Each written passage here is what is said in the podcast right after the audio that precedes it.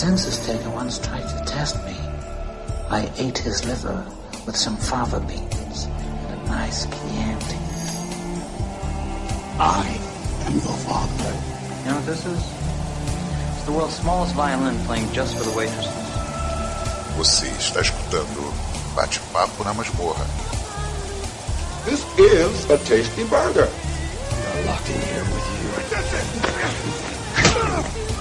You're locked in here with me. Say hello to my little friend.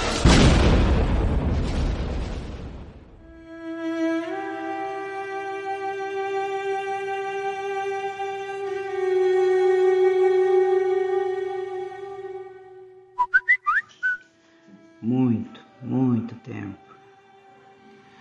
O amor permanecerá. Leve as coisas com calma. Parece um bom conselho, mas não há ninguém comigo. O tempo tratará as feridas do amor não vistas. Foi o que alguém me disse, mas não sei o que significa. Porque já fiz tudo o que eu sei para tentar fazer você meu. E eu acho que vou te amar por muito, muito tempo. E o que foi esse episódio? Long, long time. Muito tempo. Da HBO, The Last of Us. Que mexeu muito comigo em vários sentidos. E eu tenho certeza que mexeu muito com vocês em vários sentidos. Eu sou Samir, parceiro da Angélica, do Marcos Noriega. Estou aqui para comentar algumas coisas do episódio The Last of Us, tá?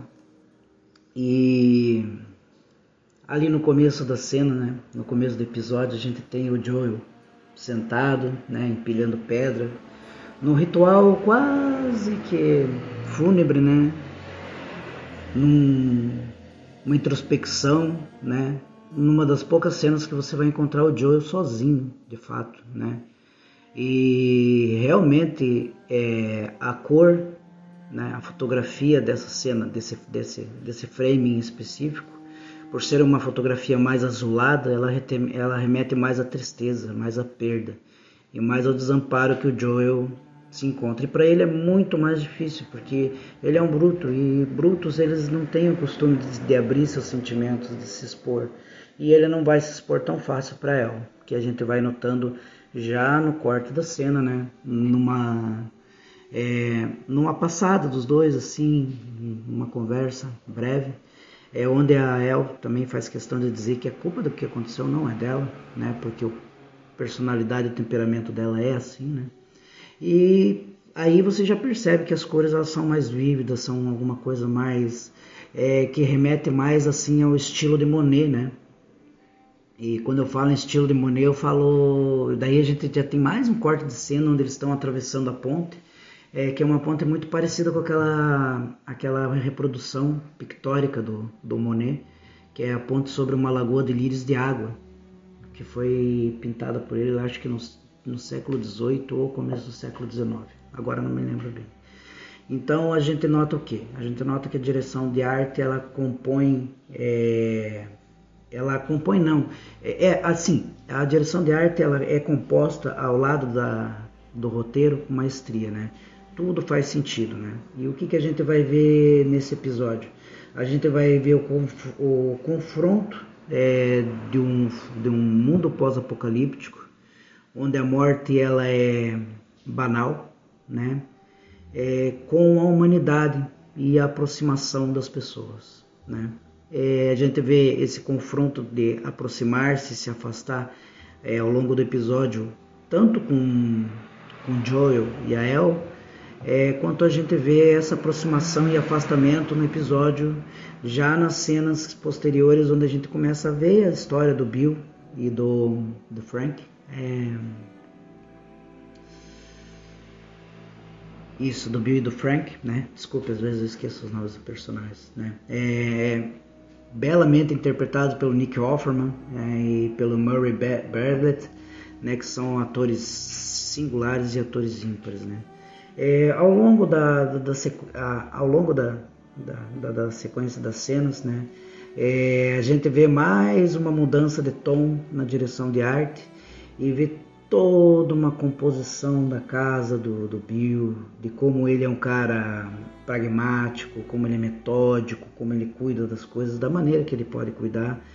É, apesar de ele ser um sobrevivencialista, né, ele consegue manter um mínimo de normalidade naquele mundo caótico que, que, que é transmitido através da tela pelo, por The Last of Us. Né. E o encontro com Frank é, vai quebrando vários paradigmas na, na vida de, de Frank. E aqui eu quero abrir um parênteses sobre o que vocês acham que esse episódio é, é um mero filler. Eu venho aqui para discordar veementemente de vocês. Primeiro lugar, por quê? Porque ele é, a narrativa que é construída para Bill e Frank, ela está totalmente contextualizada na trajetória da da Ellie e do Joel. Se não tivesse contextualizado, vocês poderiam chamar facilmente de filler, né? Mas ele não é um filler por ele não é um episódio que está ali apenas por existir ou apenas para dar um respiro de toda essa monstruosidade que a gente vê.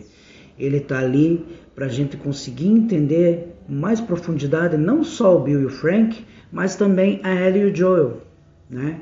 Porque é, esse rumo, até onde é, acaba se tornando futuramente a casa do Frank e do Bill, é, esse rumo que os dois é, têm na, na, na, no episódio, né, que, que, que, faz eles chegarem até lá, é todo esse resgate, toda essa, todo esse repensar do, do da, da relação da Tess com o Joel, é, não dá pra gente dizer que é, é, é, puramente filler, né, gente? Chega a ser até um, uma desonestidade intelectual a gente usar um argumento desse.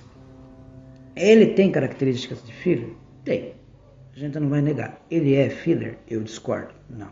Ele não é um é puro e simplesmente um filler. Aliás, se formos falar de, de, como eu poderia caracterizar ou como eu poderia denominar esse episódio, eu diria que esse episódio não é só um episódio comum, ele é uma reparação histórica à comunidade LGBTQ+. Da maneira como ele é tratado respeitosamente e da maneira como é inserido a relação dos dois personagens é, dentro da história. Porque se a gente for parar para pensar, é, várias outras séries, é, vários outros filmes que retratam é, romances, né? É, sejam em mundos apocalípticos, seja em uma sociedade contemporânea, seja numa sociedade medieval, é, em pouquíssimas é, obras do, do, do, mundo cinematográfico, do mundo da televisão, é, você vai ver um casal gay, um casal homoafetivo, é, que teve a chance de ter a vida que Joe e Bill tiveram. Da mesma maneira, que a gente gostaria muito que as pessoas que nós temos apreços na comunidade LGBTQ+, se eu tiver errado na sigla, me perdoem, tá? É, a gente gostaria muito que a gente tivesse, é, que nossos amigos gays, nossas amigas, nossos amigos trans, lésbicas, é, qual seja a denominação, é, pudessem ter a chance de ter uma vida que Bill e Joe tiveram nesse episódio em específico. É, quantas pessoas vocês conhecem é, que por conta da pandemia não vão poder envelhecer ao lado de quem ama? E aí a gente não está falando só da LGBTQI+, a gente está falando da humanidade em geral, né? Quantos familiares vocês já perderam dentro da pandemia que não vão poder cuidar dos seus velhos, que não vão poder cuidar de quem ama, que não vão poder cozinhar para quem ama? Né? Quantas vítimas de homofobia que vocês já encontraram ao longo da vida de vocês, que vocês não vão poder é, envelhecerem juntos? E hoje em dia, na sociedade atual que a gente mora, que a gente vive, quantos vocês conhecem que ainda estão vivos e não têm a chance de ser felizes como eles foram? Então, é por isso que eu chamo sim de reparação histórica no meio do entretenimento, do entretenimento cinematográfico, tá? É, em relação à direção de arte, ela é impecável. A, a inserção da, da música Long Long Time da, da Linda Ronstadt, ela, ela é muito pontual e ela, ela, ela fala muito com os dois personagens durante a história. Né? E, e a maneira como é lidado esse desfecho com tanto respeito, né? tanto respeito, é, faz desse um dos melhores episódios da série até agora. A série acabou, né?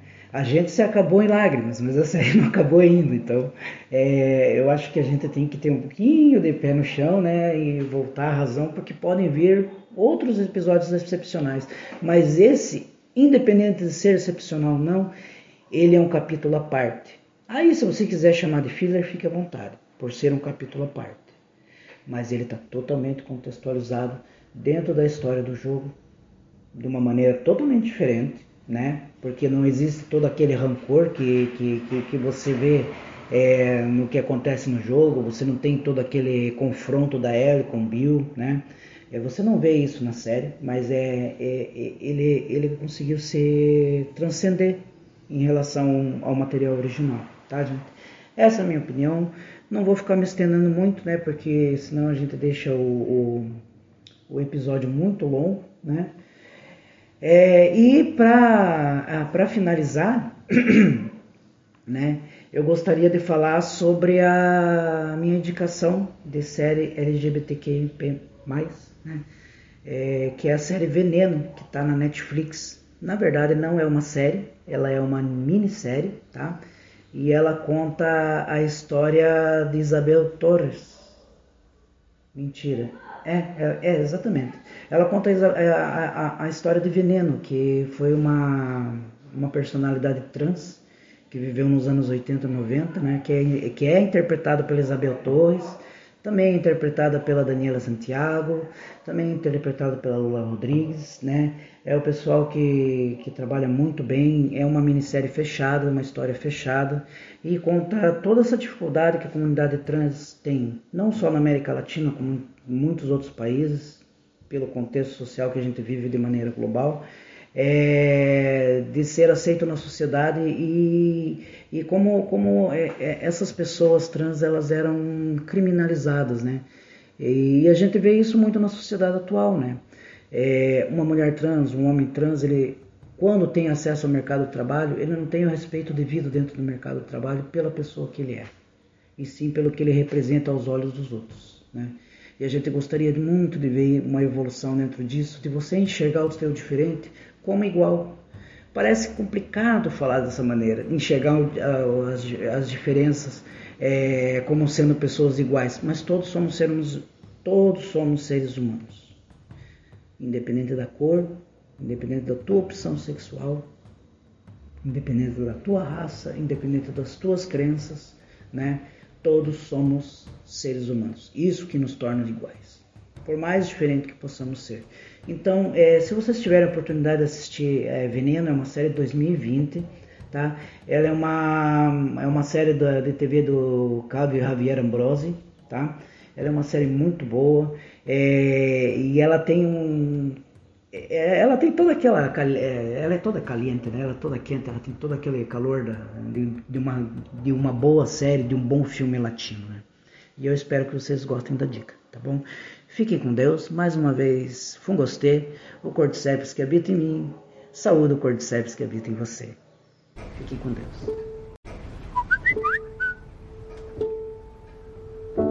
Love will abide. Take things in stride. Sounds like good advice. But there's no one at my side, and time washes clean. Love's wounds unseen. That's what someone told me, but I don't know what it means, cause I done everything I know to try and make you mine. And I think I'm gonna love you for a long, long time. Opa, estamos ao vivo. Buenas noches, buenas noches para quem estiver aqui ou para quem vai chegar ou para quem vai ouvir depois. Eu sou Angélica Hellish, estou aqui com os queridíssimos é, Marcos Noriega. De boa noite, Opa, Marcos. boa noite. E também com a maravilhosa Karine Bender. Boa noite, Karine. Boa noite, pessoal. Boa noite. Gente, que episódio, né? Que episódio que fazia tempo que eu não me debulhava em lágrimas assim. Foi um episódio absolutamente maravilhoso, né? O, esse episódio que é, o nome dele é, The, é Long Long Time, né? Long Long Time. Isso. Pois é, um belo episódio, direção do Peter Hoare, que eu tava dando uma Uhum. olhada aqui na carreira dele, né? Ele é um cara do, da TV, né? Fez é, algumas séries aí já famosas e tal, tipo, né? Caramba, até tinha anotado aqui. Séries assim já conhecidas e tal, quer ver? Ó, Altered. Carbon, Last Altered Kingdom. Ca- Isso. Demolidor, gente, The Umbrella Academy. Ele é um cara que ele faz umas séries assim, é, hypadas legais, né? E É. tal. Mas fora isso, assim, The Last of Us tá cada vez é, nos surpreendendo mais, né, Karine? Que você vai achar que você vai ver morte, é, fungo e, e desgraça, e você se depara com, com uma delicadeza, né? E uma, sei lá, um, um momento assim de respiro tão bonito, assim, tão interessante que indescritível. Foi muito bonito, né? É, foi, foi bom demais, assim. ah, especialmente, assim, porque eu, particularmente, estava esperando do que eu sabia que aconteceria no jogo e foi completamente diferente. E, na minha opinião, assim, na minha humilde opinião, foi, foi melhor, assim. Então, episódio muito bom mesmo. Verdade, né? E eu e o Marcos estava conversando, Karine, né? A gente vai falar sobre questões técnicas e relações, né? Esse episódio que é interessante até porque, vamos colocar assim, o que tem para se falar dele é muito mais sobre esses personagens que são destacados, né? Mas eu tava conversando com o Marcos e, claro, é é o que a, é o que te- é, a gente ter acesso à internet, né? A gente vê coisas que não gosta, né? Então o pessoal tá dando muito hate, né? Querendo Uhum. baixar a nota no IMDB por homofobia, né? Então você vê e detalhe, gente, para quem faz essas paradas, o IMDB ele ele ele desliga a pessoa, viu? Ele retira o login porque o o IMDB não é, não é a primeira e não vai ser a última vez que o pessoal ou dá nota boa de maneira desonesta ou dá nota ruim também de maneira É. desonesta, né? O IMDB Uhum. ele derruba o login da pessoa, viu?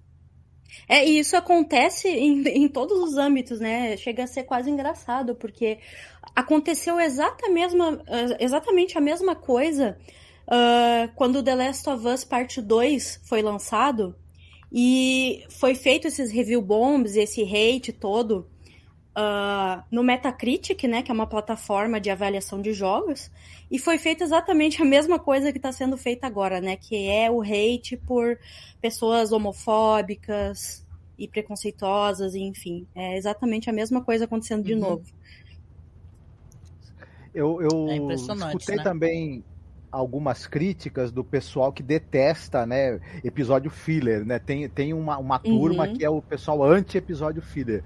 Mas eu eh, não sei se a gente, se a gente já pode até entrar. Esse, esse é um episódio filler Ó. que tem umas características um tanto interessantes. Primeiro que a trama principal, que seria né, a jornada da Ellie e do Joel, não para falhou durante esse mim. episódio.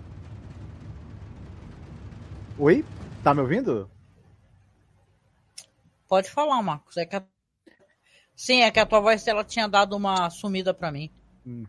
A trama principal, né, que seria a jornada da Ellie e do Joel, ela, ela não é interrompida durante esse episódio, ela continua andando para frente, né? E a história do Bill e do Frank, ela é integrada de maneira tão perfeitamente orgânica em tudo que vai acontecer, que esse episódio ele é um episódio filler até certo ponto, mas não totalmente, né? Então, até pela grande habilidade que os roteiristas tiveram, em, encaixar ali, né? É, essa história contada de maneira mais completa do como a Karine mesmo falou do, do que é no jogo. Até depois, se a Karine pudesse é, citar direito, direitinho as diferenças de abordagem e o que, que a gente sabe do Bill e do Frank no jogo, que a gente ficou sabendo no episódio, acho que seria interessante também.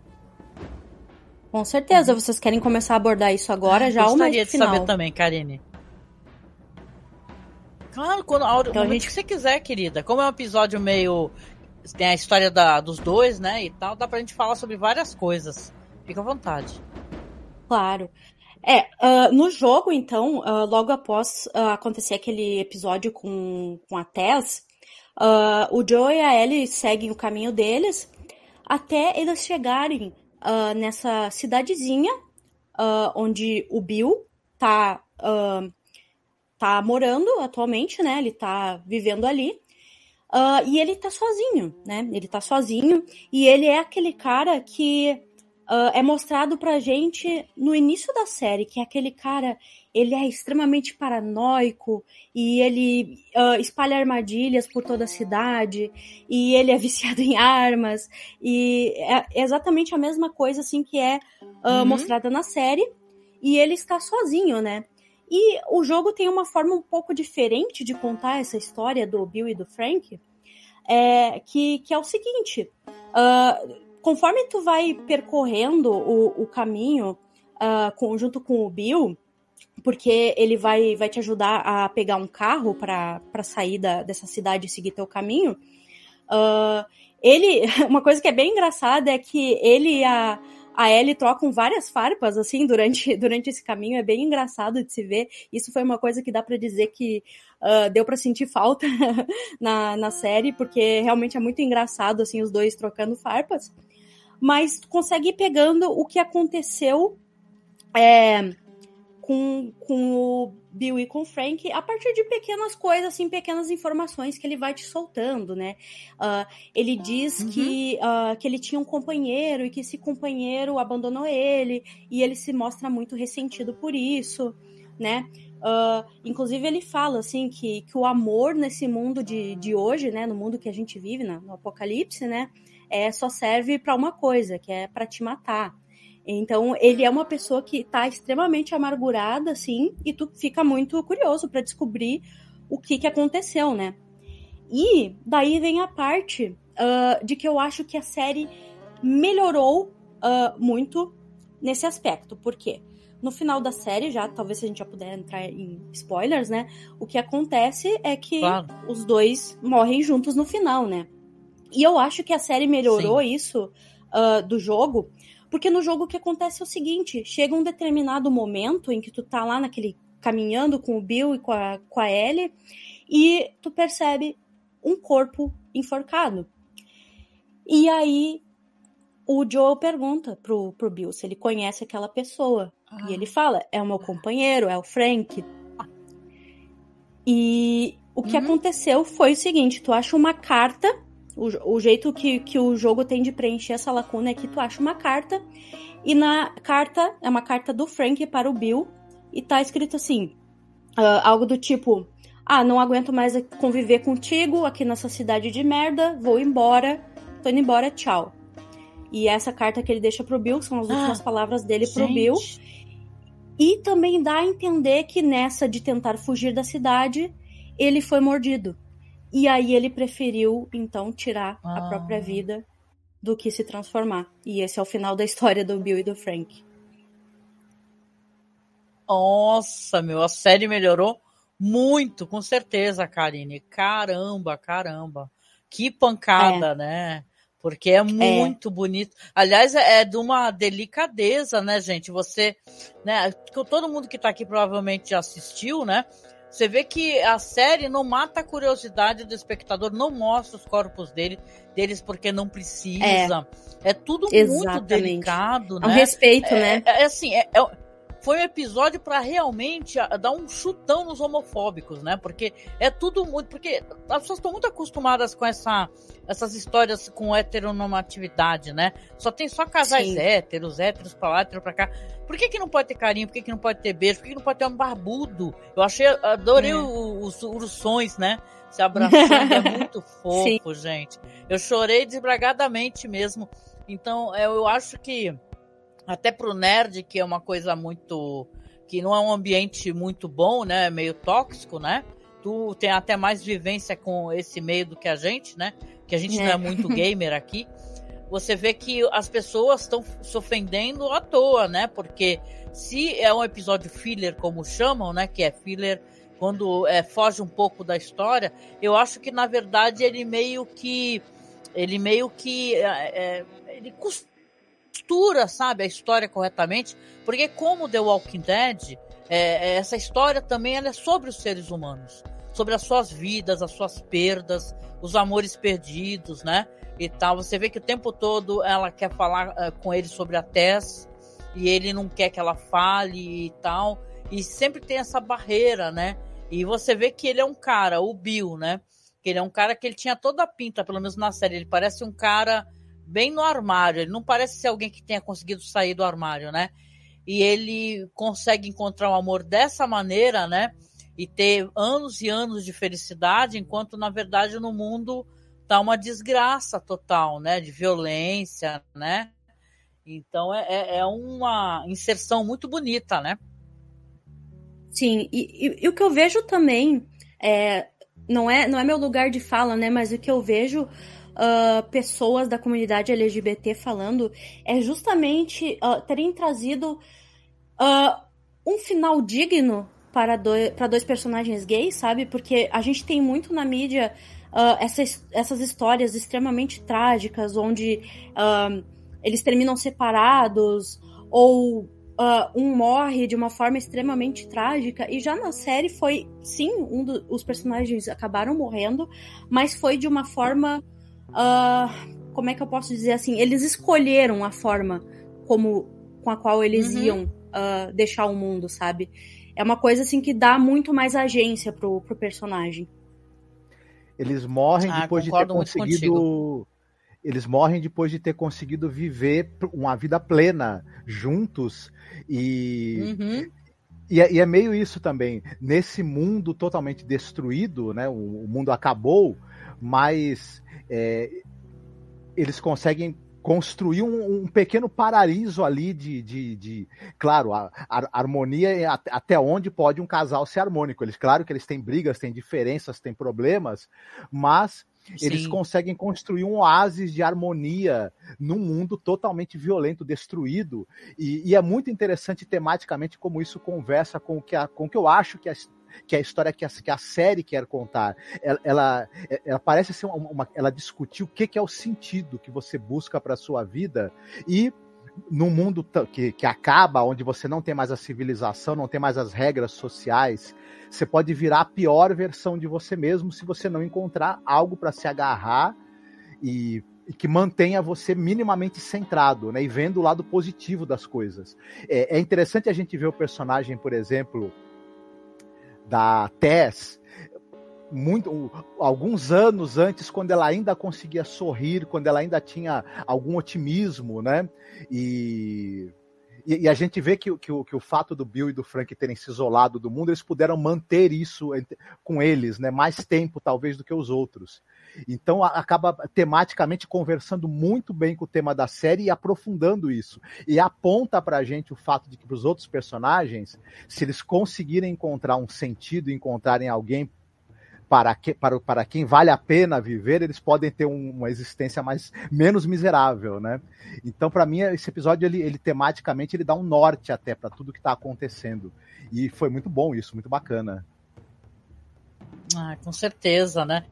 Engraçado você ter mencionado a Tess, porque, né, Karine, ela recorda a- ao próprio, né, o, Jo- o Joel, né, que eles também estavam se brutalizando, né? Eles, ela pede para Uhum. salvar essa menina, fala ajuda, ajuda essa menina, ajuda aquela esperança do mundo, né?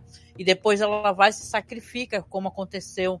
Então você vê que é, num próximo episódio como esse, você vê no mundo pós-apocalíptico, né? Aonde não tem uma previsão de quando isso pode terminar.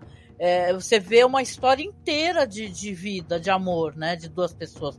É muito bonito. Eu não sei como é que as pessoas podem olhar para isso e, e não gostar. Não gostar, né? Eu lembro que eu fiquei até Uhum. assim assustada, Karine. Eu pensei, e Marcos, né? Eu pensei, poxa, eu vi a menina porque ele entra naquela casa, né? São tempos diferentes, linhas temporais diferentes. Aí, a Uhum. hora que eles se separam, ele tá lá procurando um negócio numa casa e ela tá. Eu demorei para identificar a questão das casas, né? Aí ela desce para um porão, encontra um ser, né? Uma dessas pessoas infectadas que tá presa assim, sobre uns escombros, né? E tal. E aí depois acaba dando uma facada, né? Eu até pensei, né? Porque vai, como é- são tempos diferentes, eu pensei, nossa, será que é aquela mesma casa em uma outra linha temporal que ela estava totalmente destruída? Será que era isso? Será que o, o, o zumbi, né? Esse é o Cricker, né? O, os crique-crique lá do que faz barulhinho, né? será que por um acaso, será que por um acaso seria o Frank, sei lá, ou o Bill, né? Então eu pensei, nossa, mas seria muito cruel. Por sorte, não, né?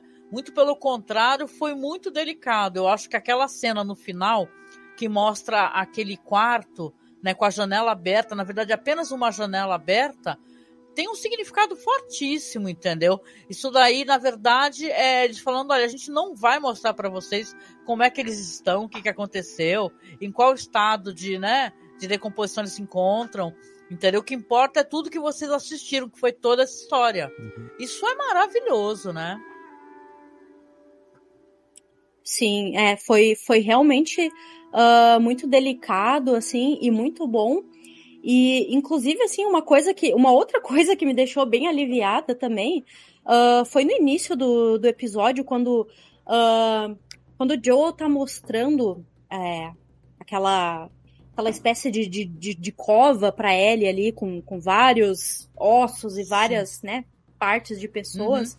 E tu vê aquele pedaço de roupa, assim, é um pedaço meio verde ou meio azul, não, me Nossa. recordo. É, e aí a cena tran- transiciona pro passado. E eu já fiquei pensando, meu Deus, não é possível que eles vão fazer eu assistir como isso aconteceu, sabe? E aí, então é Nossa, a uma mãe câmera uma criança, muda. né, Karine? Exato, exato. E aí a câmera muda e já direciona pro Bill. E eu já fiquei ainda bem. Porque, assim, eles deixaram a cargo da imaginação da pessoa, sabe? A gente não vai mostrar como isso aqui aconteceu, mas vocês sabem que isso aqui acabou acontecendo, né? Sim. A gente viu mais ou menos isso acontece assim que a filha do, do Joel morre, né? Por exemplo. E, e- e o episódio acabou preferindo é, se sustentar num- numa, numa, numa abordagem do afeto. E eu acho que é isso que também muita gente. Tem gente que não gostou, porque tem pessoa que não aguenta e não gosta de ver o afeto, né? Esse tema, né? Ser abordado de jeito nenhum, né?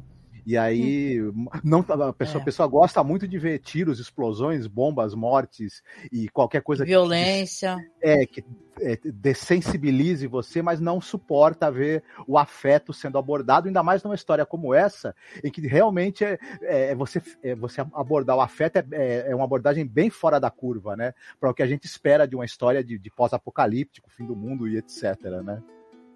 Nossa, eu achei tão bonito, né? Porque, como a Karine falou, é diferente do game, né? No game ele já é uma pessoa que ele já, já demonstra que tinha um outro relacionamento aqui. E, e no, no caso aqui da série, né? O Bill, ele parece alguém que estava no armário, né? Tanto que quando eles tocam lá a música, que o Marcos vai até falar depois sobre essa cantora, viu?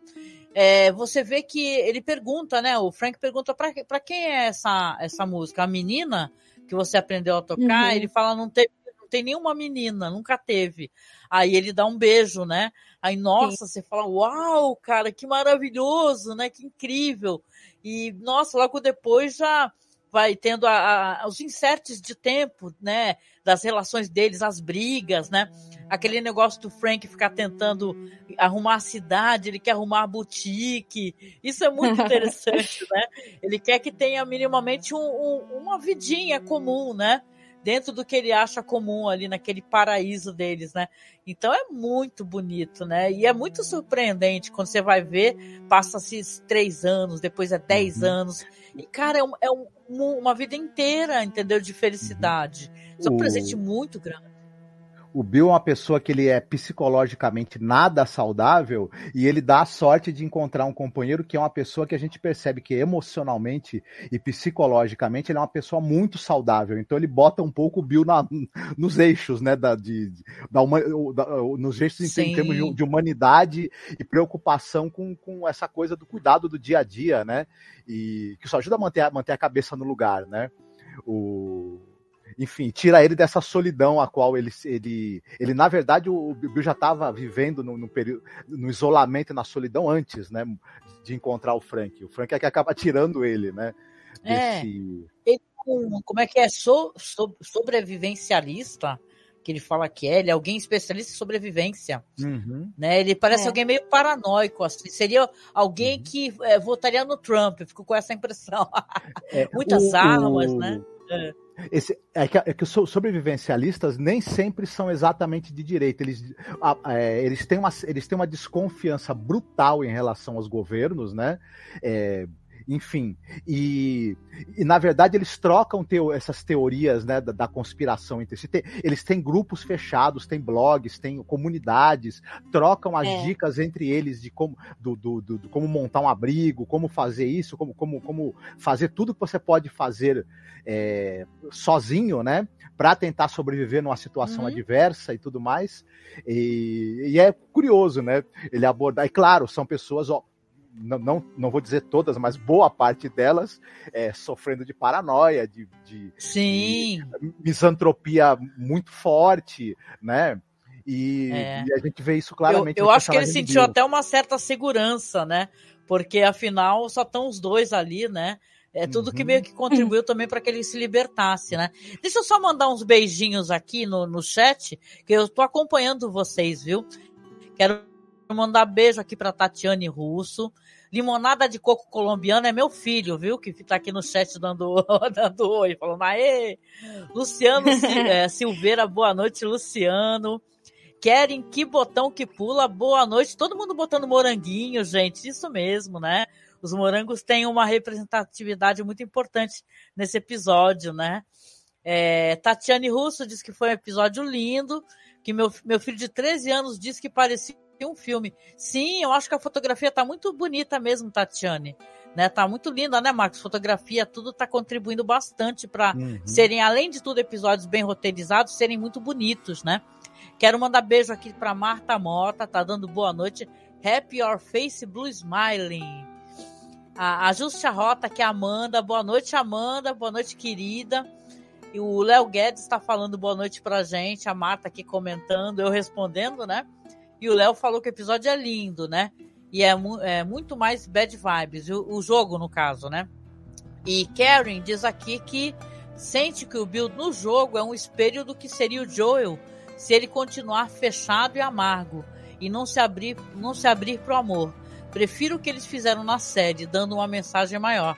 Concordo demais, muito bonito. E o Léo concorda aqui também, né, gente? Olha, muito legal. Muito obrigado por vocês estarem aqui com a gente também, viu? Acompanhando o nosso bate-papo, né? É muito bacana ter, ter, a participação do pessoal, bacana mesmo. Ah, muito bom. E você, Karine, você concorda que, que o, o Joel, é, ele tá, ele, eu não sei, é porque é uma coisa que é spoiler para quem jogou, jogou o jogo, conhece as histórias todas, né? Mas ele é um, é um ser muito endurecido, né? Ele era um pai muito afetuoso, muito carinhoso. Começa a série, tem aquela relação dele com o irmão e com a filha, né? Que é muito bonito, né? Sim. E tal, mas depois você vê que o tempo passou e o Joel ele se tornou uma pessoa muito endurecida, né? Tanto que ele nem consegue falar nada sobre a Tess. Exatamente. É, a questão da, da filha dele, acredito que seja o início de, de tudo isso, né? É uma boa alegoria que eu acho que eles fazem, é, tanto no jogo quanto na, na série, é sobre aquele relógio, aquele relógio que a, que a Sarah dá de presente para ele. É, no, no, episódio 2, a Ellie fala para ele assim: Ó, oh, teu relógio tá quebrado. E realmente ele tá quebrado porque uh, foi um dos tiros que acertou a Sarah, pegou de raspão ali também no, no relógio. E a alegoria é essa, né? Sim. Que assim como o relógio, o Joe está parado no tempo desde o momento da, da, da, morte da Sarah, né? Ele não consegue seguir em frente, ele não consegue mais se abrir para esses relacionamentos, até mesmo com, com a Tess, a gente vê ali pelos diálogos dele, uh, dá a entender que ele nunca se abriu totalmente com ela, eles tiveram ali uma relação, mas antes de antes dela se sacrificar, ela inclusive fala, né, pô, eu nunca te pedi nada, nunca pedi nem que tu sentisse o mesmo que eu sinto. Então a gente a uhum. gente percebe assim que ele realmente é uma pessoa que está muito fechada. É verdade, é verdade. E eu queria até puxar o Marcos aqui, porque talvez seja interessante para quem está acompanhando a gente. Olha só, porque eu acho que a música ela também é um personagem dessa história, né? Não só a música, como a cantora, né, Marcos? Quer contar um pouquinho sobre o que a gente andou pesquisando das relações é, dessa cantora e tal, a importância dela? Não sabia, mas acho que todo mundo aqui vai descobrir que já conhece a música famosíssima dela, para além dessa série. Uhum. Ela tocou muito. Tem aquele conto, aquele desenho Fível, um conto americano, e a música tema Somewhere Out There, que concorreu ao Oscar, não lembro se ganhou até de melhor canção. É com a Linda Hornstead e o James Ingram cantando. Essa música tocou até, né, dizer chega nas rádios brasileiras. E a Linda Hornstead talvez ela não seja tão famosa assim aqui, mas ela é um uma das cantoras mais americanas mais famosas de todos os tempos, uma, uma, uma das que teve é, maior número de, de sucessos na parada, na, nas paradas ao longo do tempo também. Ela teve, ela teve uma carreira é, mais ou menos longa, né? Começou no final dos anos 60. Essa música, Long Long Time, que toca no seriado, foi o primeiro grande sucesso dela, que foi, foi lançada em 1970. Ela não é a autora da música. Ela é só intérprete mas ela ao longo da carreira ela cantou também muitas composições dela. Ela agora tá se retirou da, da, da carreira artística, né? Enfim, ela tem incontáveis prêmios Grammy e parcerias aí com gente de tudo que você possa imaginar, Paul, Frank Zappa, Paul Simon, e, enfim, muita gente também canta músicas que são composições dela e, e ela é caracterizada por ter essa voz assim extremamente é, doce, né, mas ao mesmo tempo muito potente. Ela tem uma formação, né, de canto lírico. Enfim, é uma, é uma cantora aí pra gente. E ela transitava muito entre o, o. Transitava e até transita, porque a obra dela tá aí, né? Entre o rock, o blues, o folk. Enfim, é uma, é uma, é cantora para se conhecer, viu? É, é de altíssima qualidade, assim, o, a obra musical da Linda Ronstadt. É verdade, a música é maravilhosa, né, Karine?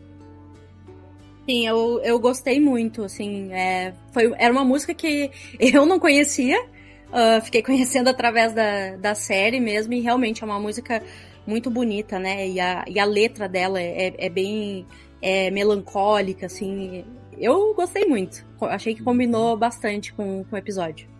Karine, tem uma coisa nesse episódio também que, por exemplo, tem uma playlist dos anos 80, né? Eles até tocam também no, no, no, no episódio The White Room lá do Cream, mas tem um lance dessa playlist ser usada que, que, que, quando ela é repetida ali nas transmissões de rádio deles, você fica sabendo se a pessoa tá bem ou não. Tem essa uhum. dinâmica no jogo também? Uh, não, não. No jogo essa dinâmica não, não é apresentada, é uma coisa da, da série mesmo. Uhum, legal, interessante. É. E vocês viram, né, que depois eles falaram até no Twitter que estavam homenageando, na verdade, uma atriz, né, chamada Annie Westring, Westring, que ela era a voz da Tess no videogame, né, o Karine? Ela faleceu faz Sim. pouco tempo, gente, dia 29 de janeiro desse ano. Tava, Exato, faz tava lutando contra dias. um câncer, né? Exatamente, é. Infelizmente ela, É, poxa ela vida. faleceu, né? E, e era uma baita de uma, uma, uma atriz, assim, ela. A, a atuação dela, como na, na, na personagem da Tess, assim, ó, é impecável. É uma das melhores do jogo, na minha opinião. Assim, na, na, na cena do sacrifício da Tess, assim, ela entrega tudo. É muito bom. Vale a O pena pub- pesquisar. O público de Star Trek também está muito triste com o falecimento dela, porque ela era a rainha Borg nessa série aí do, do Picard, né? Que é uma série que o pessoal não gosta muito, mas todo mundo gostava do personagem dela, né? Da vilã que ela fazia. Ela era também do The Vampire Diaries, da série 24 Horas, né? Realmente uma, pena, né? Porque ela era uma mulher jovem, viu, gente? Faleceu muito jovem. Ela, Sim, né? 40 e poucos anos, né? em paz, né? É uma doença terrível, né? Ela era muito bonita, você vê como ela, né? Se foi rápido, né? Mas, olha, esse episódio ele foi um show de, de interpretação. Esse ator aí que faz o Frank, o Marcos até que tinha uma- umas coisas pra falar, porque esse cara é é da série The White Lotus, né? E, e se você vê o personagem dele na série The White Lotus, que ele é o gerente, ele é um personagem muito engraçado, né? Então você vê como ele também é um bom ator, né? E tal, ele, ele faz um papel bem diferente aqui, né, Marco? Sim, é, na série White Lotus eu não quero ficar dando spoiler para quem não viu a segunda temporada, mas ele protagoniza a famosíssima cena do cocô, né? Quem assistiu vai, vai lembrar, né? E, Eu não- eu não e vi. Sim, tá, então Eu também vou- não vi. É, não vou ficar dando spoiler, além do que eu já falei, né? Mas pelo jeito eu E- também não vou querer ver.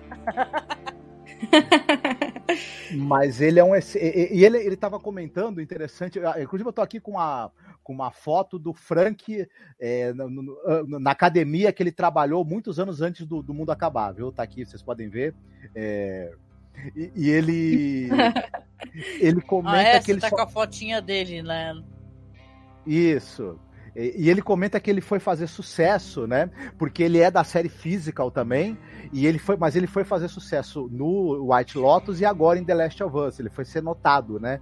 Ele era mais coadjuvante e e ele falou que é engraçado você do nada explodir, ser muito comentado e fazer sucesso depois dos 50 anos, né? E é uma coisa interessante. Já o, o- o Nick Offerman, é, o pessoal já conhece, adora ele do Parks and Recreation, né? Então é um, é- ele já é um cara bem conhecido do, do Bem povo- conhecido. do público brasileiro, assim. Mas é, quando a gente compara as atuações deles, a gente vê que realmente são, são bons atores e que eles, que eles não são é, caras de uma nota só, né? Conseguem interpretar personagens muito diferentes um do outro. E, e- e me surpreendeu muito também o Nick Offerman, porque ele faz personagens assim muito mais divertidos, engraçados e, e- ridículos até, né? Nas outras trabalhos dele. E aqui o Bill é um personagem com camadas muito sérias, assim, e, e de, de- de forte introversão por um lado, e que depois, de, é, de uma maneira muito, muito delicada e muito bem dosada pelo ator, vai mostrando uma profunda humanidade, né?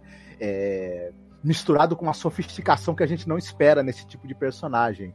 Então o trabalho de ambos os atores, assim, é muito bom e é claro, né? Acaba dando certo também, além do excelente texto, porque escolheram assim os dois caras muito certos para os papéis, né?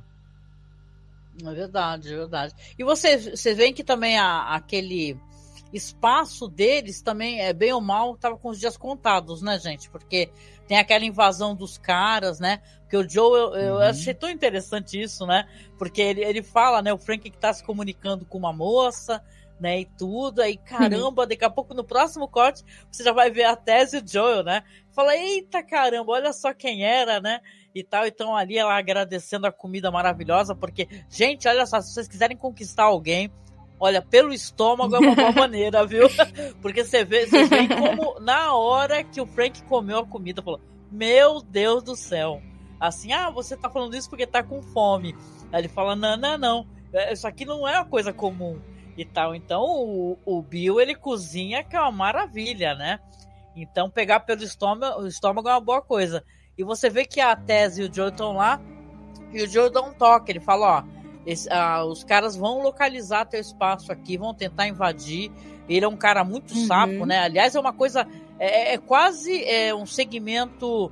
É, me lembra um pouco, claro, numa metragem bem menor, aquele filme Náufrago, né, do Tom Hanks, porque aqui você vai ter um Hum. longo período vendo o Bill, é, como ele é um cara safo, ele sabe mexer com mecânica, com elétrica, com hidráulica, fazer armadilhas e tudo, né? Ele faz umas armadilhas interessantes até, e ele fica assistindo pela televisão. Então você vê que ele é realmente muito safo, cara. Então é, é- é muita sorte, inclusive o Frank ter conseguido passar por ali, né? Ter caído naquele buraco e ele não ter morrido por alguma armadilha, né? É. Foi destino. Uhum. É sorte e ao mesmo tempo ele, te- ele, te- ele é uma personalidade solar, né? E, e ele é um- uma personalidade extremamente cativante. Então isso também ajudou a ele ser aceito pelo Bill. Ele, ele acaba conseguindo desarmar, né? A, todos os receios que o Bill tem, né? E isso é muito bacana. Esse personagem ele, ele, ele, é- ele, ele é muito agregador e, e muito empático. E aí é a pessoa que Uhum. consegue vencer a misantropia, né? De, de um, de um sujeito como o Bill. É verdade, né? E essa nova dinâmica, hein, Karine e Marcos? Agora o, o Joel tá sozinho com a, com a menina e eles, né, se bicam, ou mal se bicam, né? Que ele é meio assim, ela. Ele, não, ele tá meio. Aparentemente, é uma dinâmica até já conhecida. A gente sabe que isso daí mais pra frente deve se alterar para ser uma coisa quase paternal, né? De preocupação. Mas por enquanto eles estão ali, né? é, se estranhando, ela pedindo arma, né? E ele não quer dar arma de jeito nenhum, falando não vai pegar arma nenhuma.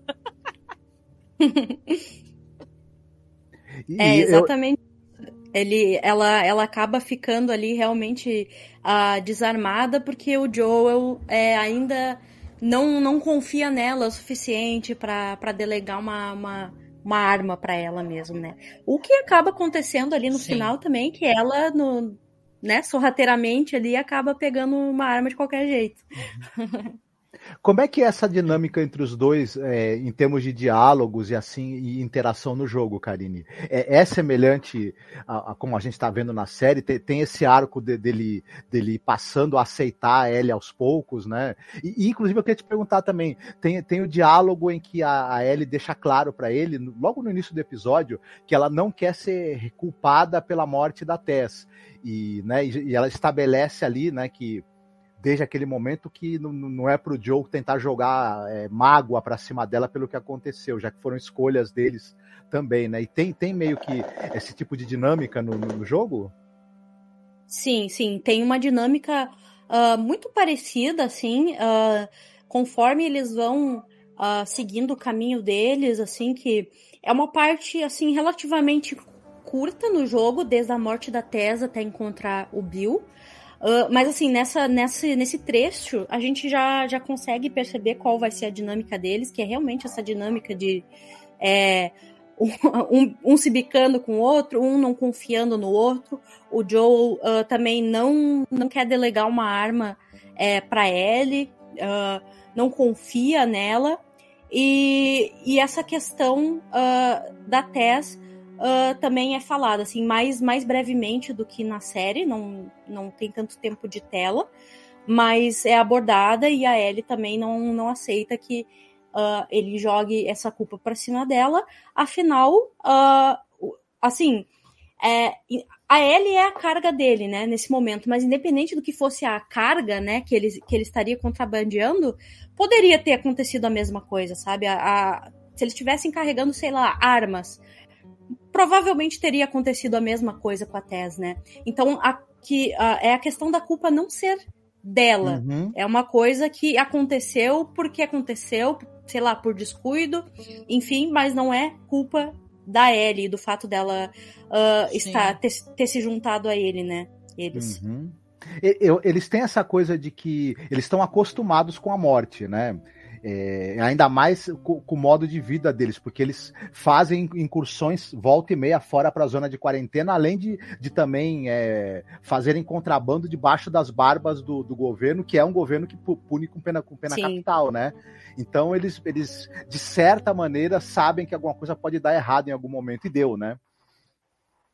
Sim, sim, eles, eles assumem esses riscos, assim, E, assim, uma, uma coisa assim que fica claro, que eu acho legal, fica claro tanto no, uh, no jogo quanto na, na série é que a cabeça pensante da operação ali, na verdade, era a Tess, né? É, a Tess era a mente e o Joe era os músculos, digamos assim. E esse é mais um motivo de, por, por quando ela ter uh, se sacrificado e ter, ter morrido, ele ter ficado Uh, tão perdido, assim, porque não era ele que tomava as decisões, né? Ele tem essa última missão dela, que ela pediu pra uh, levar a menina até onde tem que ser levada, e ele pretende dar cabo disso até o fim. Uhum. Sim, é, você tem razão. Inclusive, até é, na série mesmo, a gente vê que eles estavam engajados em tentar punir aquele cara que, que é, roubou eles e, e, agrediu ela, e você vê que ela é que era o cérebro por trás da operação, né? O Joe ia ser é. só é, parte dos músculos para executar, né? E é, é interessante. Exato.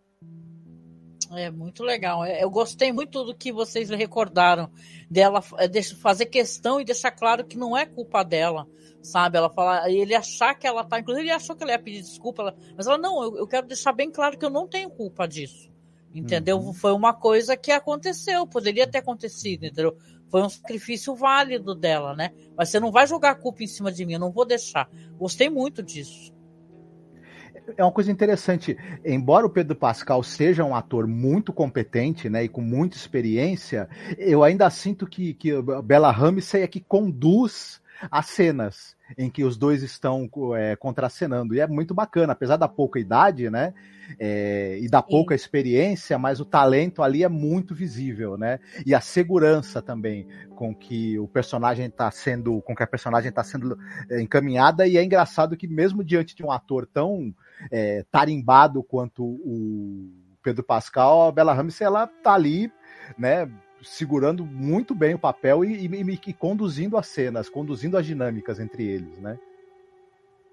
Com certeza, né? Aliás, né, a gente estava até acompanhando, vocês devem também estar tá acompanhando quem está no, no, nos assistindo aqui, né? Aliás, boa noite para a Chloe, viu? Boa noite, Chloe. Um, dois, três, quatro. H. Adoro esses nomes que o pessoal coloca. Mas assim, é, você vê, né? A Bella Ramsey, ela já fez muito sucesso em Game of Thrones, né? Quem o pessoal sabe, né? Que ela era a Liana Mormont, né? Que foi uma ponta super pequena, mas chamou uma atenção absurda, né? Pro papel dela. E, e a, hoje em dia ela tá sofrendo, é outra, é outra que tá sofrendo muito hate, né? Porque os caras ficam ofendendo a aparência dela, né? Vocês veem que coisa muito louca, que mundo louco é esse, né? Até falei pro Marcos, nossa, como é que a pessoa que faz uma série tão hypada dessa vai conseguir se blindar? Uhum. A resposta é, não consegue, né, gente? Porque uhum. você vai sofrer é, é, toda espécie, ou, ou, você vai ser é jovem, é, é sexualizada, acontece muito isso, né? E é terrível, né? Eu lembro, não vou mencionar nomes, mas eu lembro dos caras na internet falando que mal, mal esperavam a Hermione fazer 18 anos para poder é, expressar o que, que, eles sentem por ela. Falavam isso. É, que, e detalhe, tá uhum. gravado porque alguns podcasts famosos aí. Mas você vê assim, ou você é jovem, é, assim, atraente no sentido que eles acham que é atraente e é sexualizado indevidamente, ou se você tem uma aparência comum, porque ela é uma graça, eu acho ela muito bonita, e você é Sim. ofendida. Entendeu? O que, que esse pessoal quer exatamente, né, uhum. ô Karine? É muita, é muita gente frustrada, né, cara? É, é, é aquela velha, velha história, assim, da, da objetificação da, da mulher mesmo, né? Porque uh, eu fico uhum. pensando assim, uh, o que que essas pessoas, uh, como essas pessoas esperem que uma menina, uma adolescente de 14 anos, Uh, por que, que elas esperam que essa pessoa tem que ser atraente para eles, sabe? Uma menina de 14 anos. Enfim, eu fico muito com, com, com o pé atrás, assim, com essas pessoas, porque é, eu realmente não entendo qual a lógica por trás disso, sabe? Uhum. Infelizmente, a lógica é, é, bem essa que a gente está imaginando mesmo, a pior é. possível, é. né? E, e, é de uma irresponsabilidade é. gigantesca, porque você está lidando com uma pessoa jovem, né? Pessoa que, claro, por conta de toda a exposição que tem, devido ao, ao sucesso que está fazendo na TV, já ter chamado atenção na série do, do, de Guerra dos Tronos, tem todos esses problemas para lidar com essa coisa do, do, da fama e tudo mais. É, no caso específico, é, Bella Ramsey já teve problemas com anorexia, né? A gente sabe aí pelas, pelas Sim. fofocas de bastidores.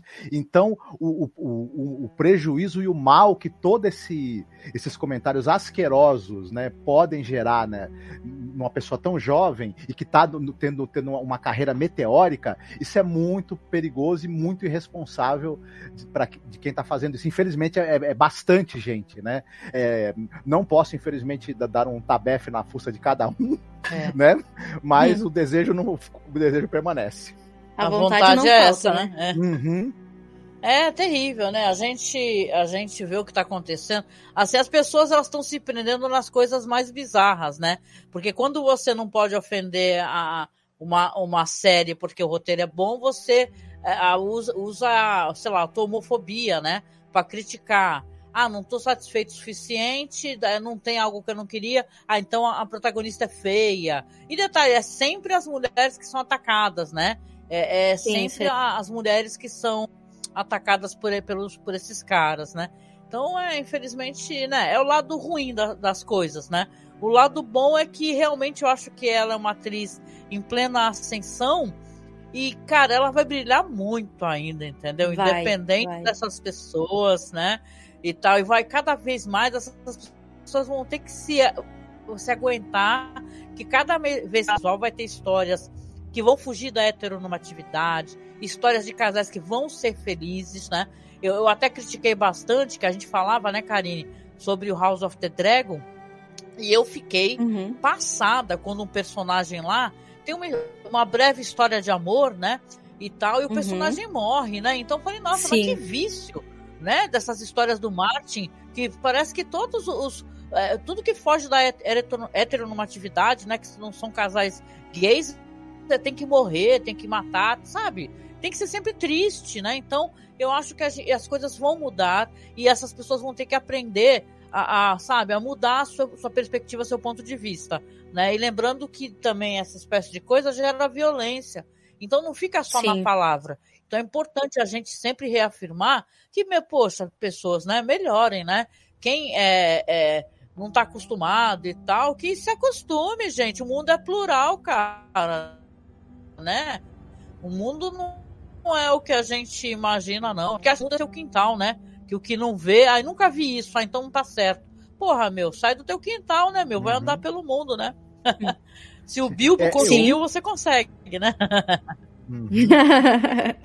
Oi, Mar. É, as questões, ah, não, as questões, as críticas também do, do pessoal homofóbico, né, que é, anda- acusaram esse, esse episódio de lacração e tudo mais, é, não vale nem muito a pena a gente nem, nem dar muita bola para esse tipo de comentário de tão estúpido que ele é, né?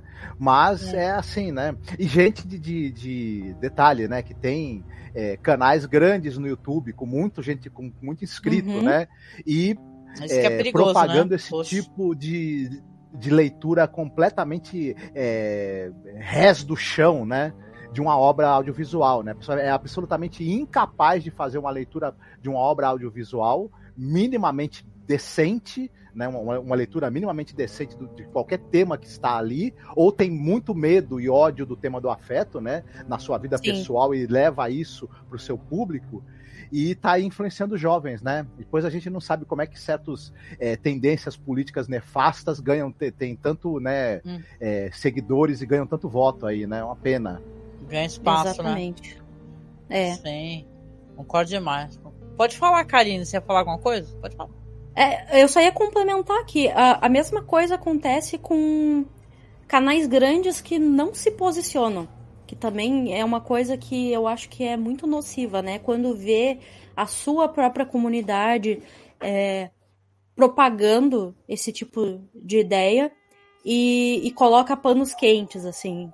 É, tem.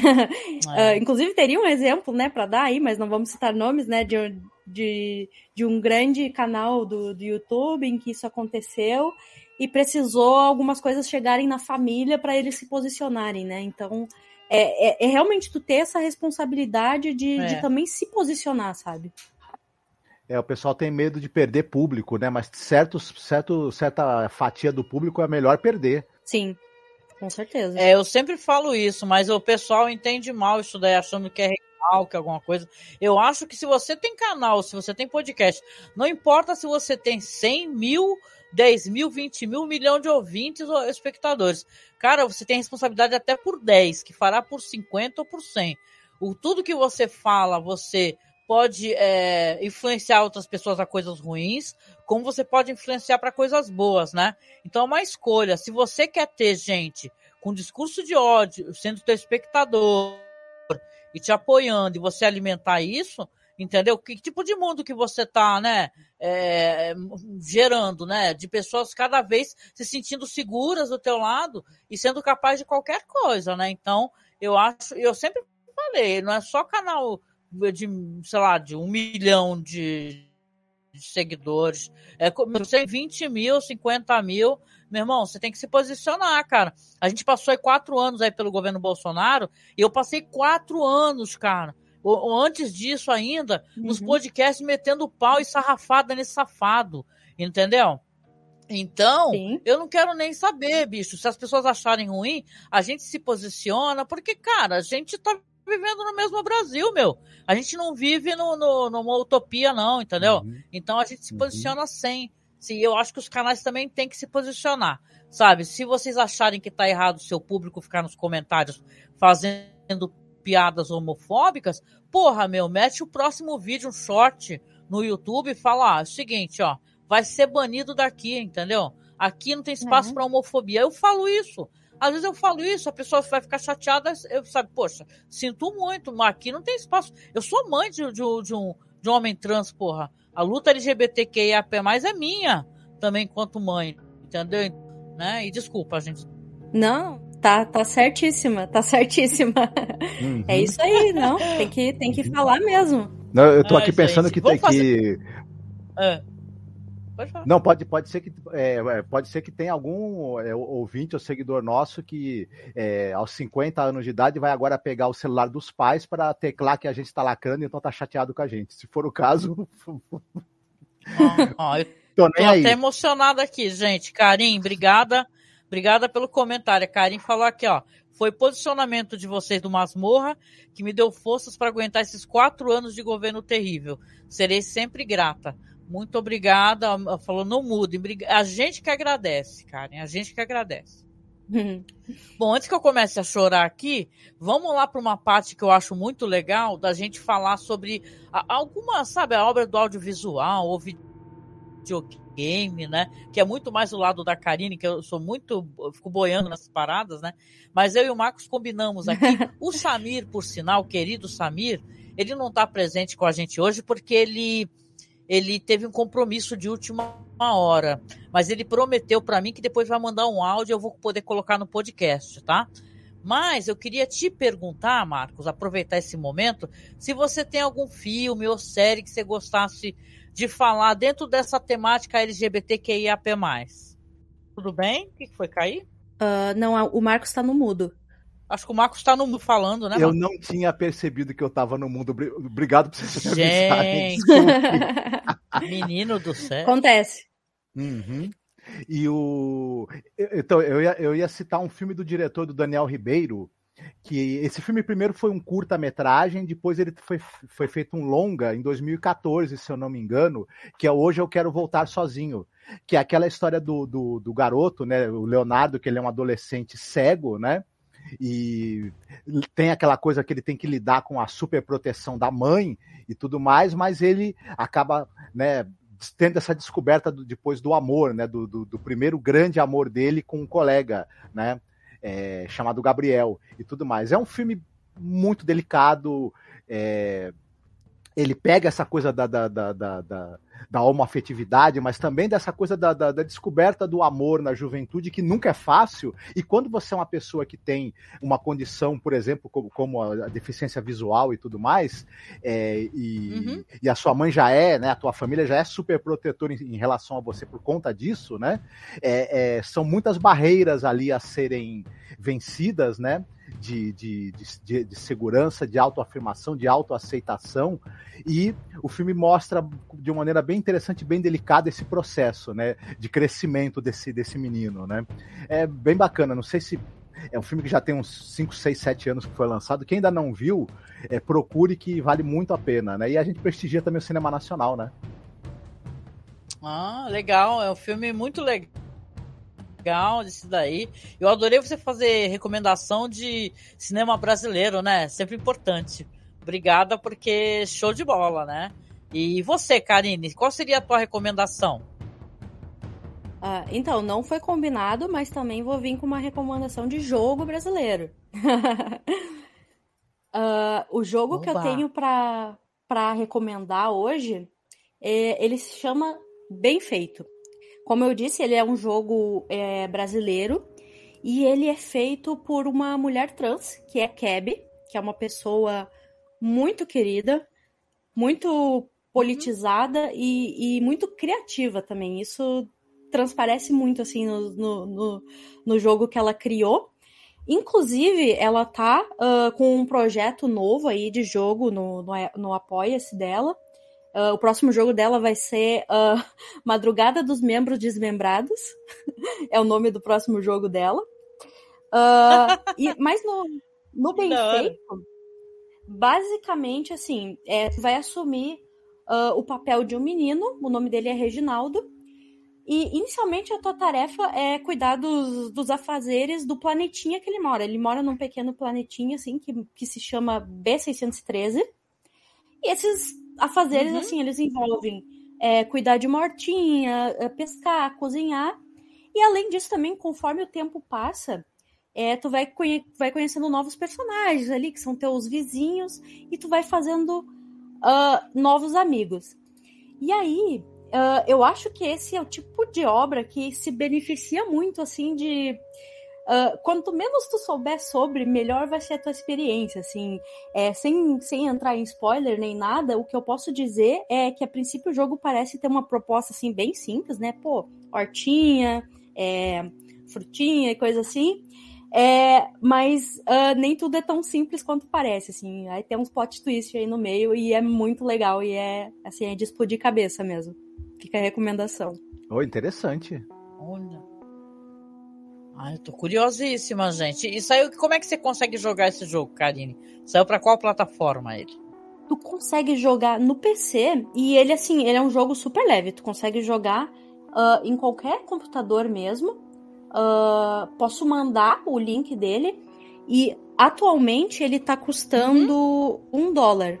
É, ele está disponível na plataforma do itch.io, que é uma plataforma que é usada por desenvolvedores independentes para conseguir publicar seus trabalhos, né? Porque plataformas mais assim mainstream, que nem a, a Steam e coisas assim, é muito mais difícil, assim, é, desenvolvedores pequenos conseguirem uh, publicar. É muito mais fácil por uma plataforma como a It. Então, eu vou colocar no, no chat. É? E o link, né, pro, pro jogo. E é, é realmente muito, muito interessante. Assim, tem o trailer, tem uh, algumas descrições ali. E para baixo tem os comentários de quem jogou também. Mas talvez tenha spoilers, né? Não diria para não uhum. descer muito pra, pra sessão de comentários. Aham. Uhum. Ah, que legal. Não, eu, eu com certeza eu quero, inclusive que se, se você puder mandar por e-mail para mim, te agradeço, porque aí eu coloco na, na publicação, né?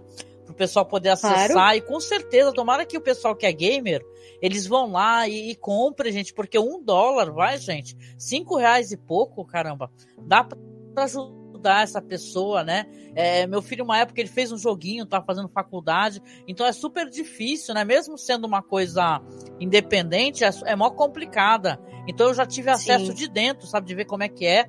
É, é complicado fazer um joguinho até mais básico que fosse, né? Então, tomara que realmente tenha muito sucesso é, essa pessoa aí, porque, né, merece, né? Porque é, de, é que nem você falou no, no, Steam, tem muita coisa de empresas grandes, né, e tal. Não é uma coisa do produtor independente, né? Não é tão fácil, né? Que nem cinema, né? Que cinema independente, de baixo orçamento, é difícil de, de ir para as grandes salas, né? A não ser que caia nas graças de algum grandalhão, né? Da indústria. Então é, é, é, legal, legal saber e com certeza vai ficar aí na publicação. Muito bom. Pois é. É, da minha parte aqui, eu, eu gosto de vários filmes dentro dessa temática, gente. E eu penso assim que eu já recomendei tantos em tantos podcasts, mas dessa vez eu vou recomendar um que eu acho que eu não cheguei a recomendar em nenhum momento. Eu acho que é um filme belíssimo, belíssimo, com atrizes que, meu Deus do céu, né? Eu gosto muito da, da Kate Blanchett. Eu acho ela, ela é uma diva, essa mulher, né?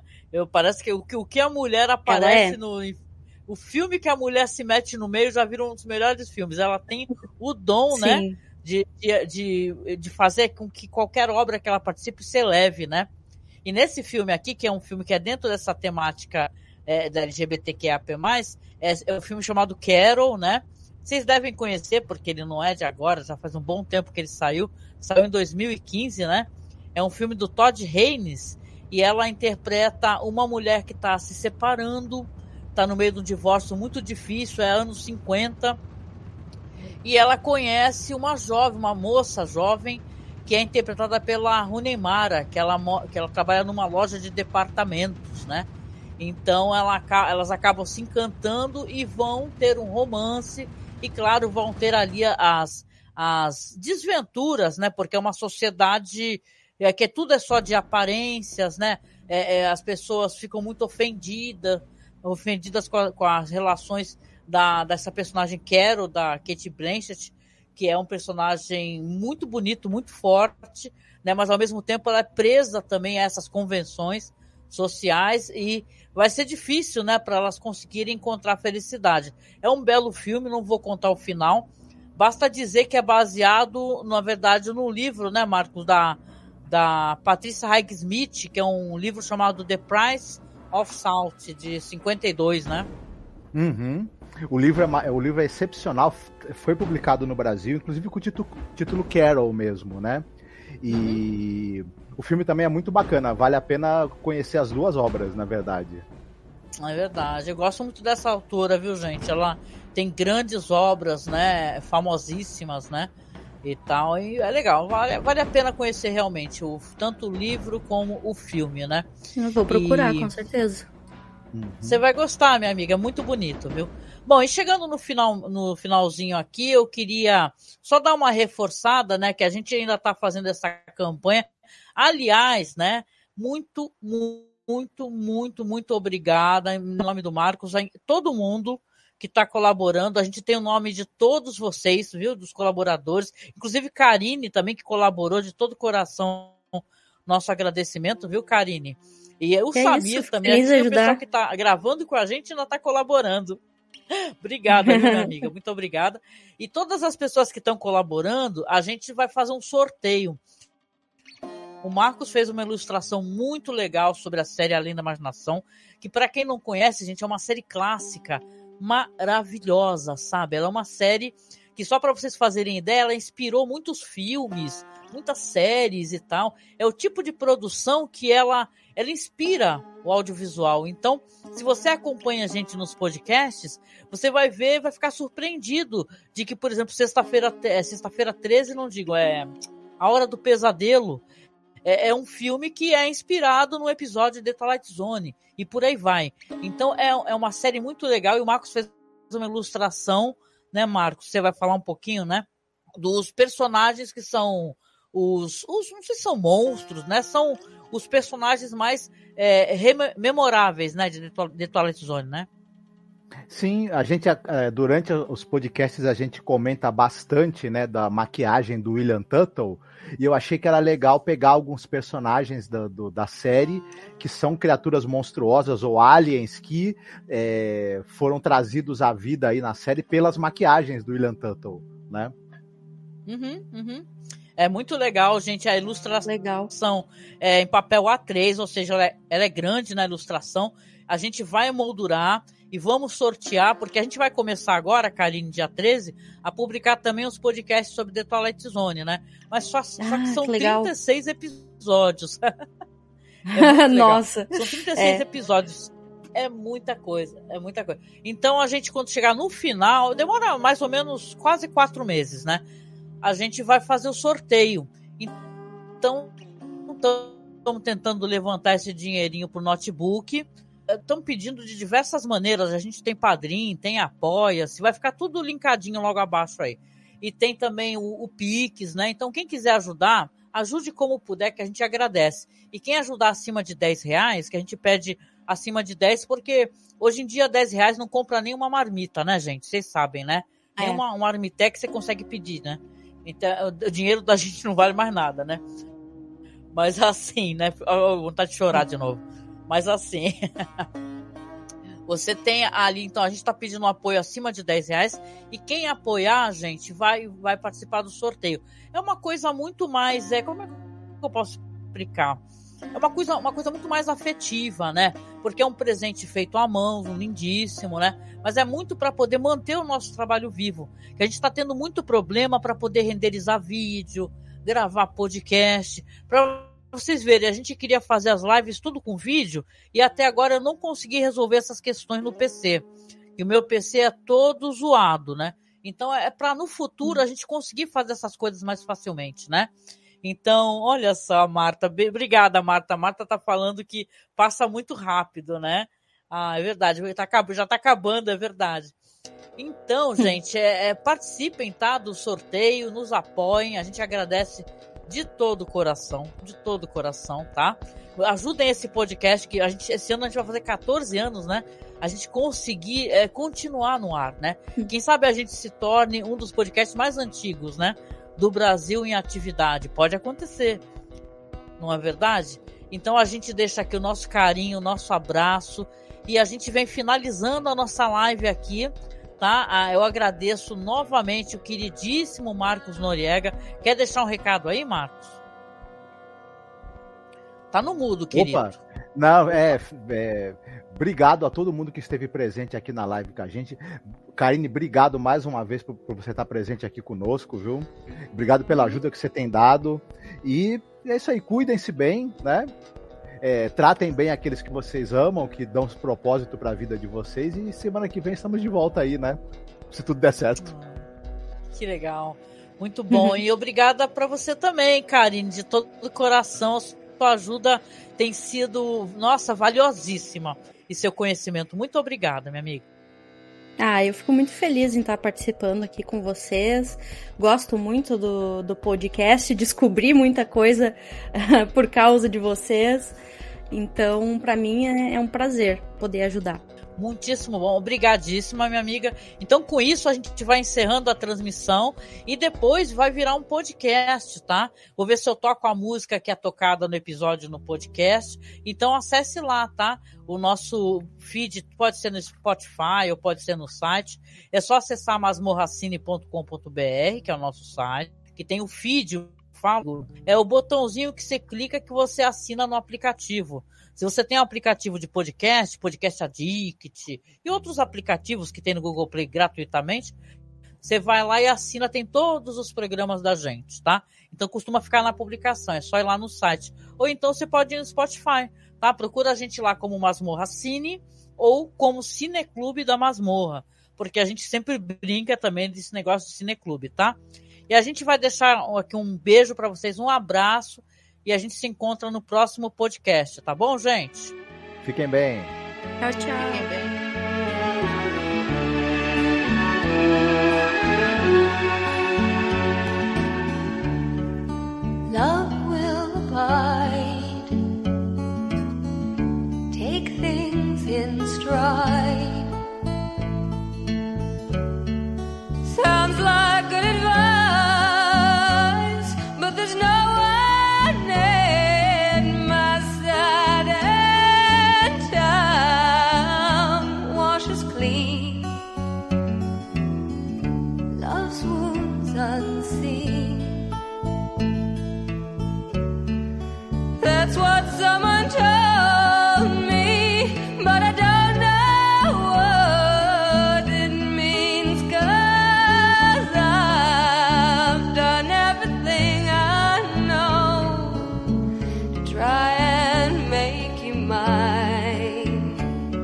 And I think I'm